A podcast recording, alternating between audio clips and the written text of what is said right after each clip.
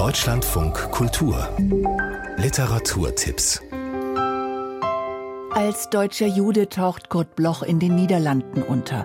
In seinem Versteck stellt er ab Sommer 1943 jede Woche ein kleinformatiges Heft mit bissigen Collagen und handgeschriebenen Gedichten gegen das NS-Regime her. Head Underwater Kabarett, das Unterwasserkabarett, ist jetzt in Berlin zu sehen. Vielleicht kommen euch die Gedichte, die ich in eurer Sprache schrieb, in späteren Zeiten zu Gesichte.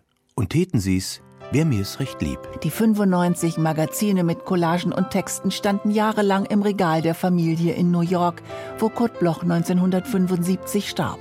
Seine Tochter Simone hat das Werk nun der Öffentlichkeit zugänglich gemacht.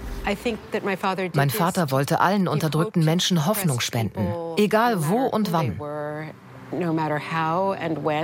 Mein Dichten ist wie Dynamit. Kurt Blochs Head Underwater Kabarett. Die Ausstellung ist bis zum 26. Mai im Jüdischen Museum in Berlin zu sehen. In der Oper Waluschka von Peter Oetwösch geht es um ein Dorf, das dunklen Verheißungen erliegt. Morgen ist sie in Regensburg zu sehen. Das Libretto basiert auf dem 1989 erschienenen Roman Melancholie des Widerstands des ungarischen Schriftstellers Laszlo Krasnahorkoi. Die Erde stellt sich erst einmal hierher und dann dreht sie sich im Kreis um die Sonne. Im Zentrum der düsteren, grotesken und auch aktuellen Parabel steht der Zeitungsausträger Janosch Waluschka. Die Dorfbewohner wollen seine Warnungen nicht hören und Waluschka endet in der Zwangsjacke.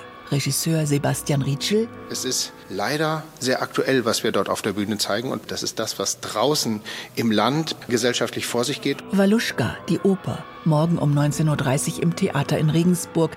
Die nächste Vorstellung ist am Sonntag. Wenn Sie Krieg nur aus Nachrichten, Filmen, Büchern und anderen Publikationen kennen, gebe ich Ihnen einen Rat.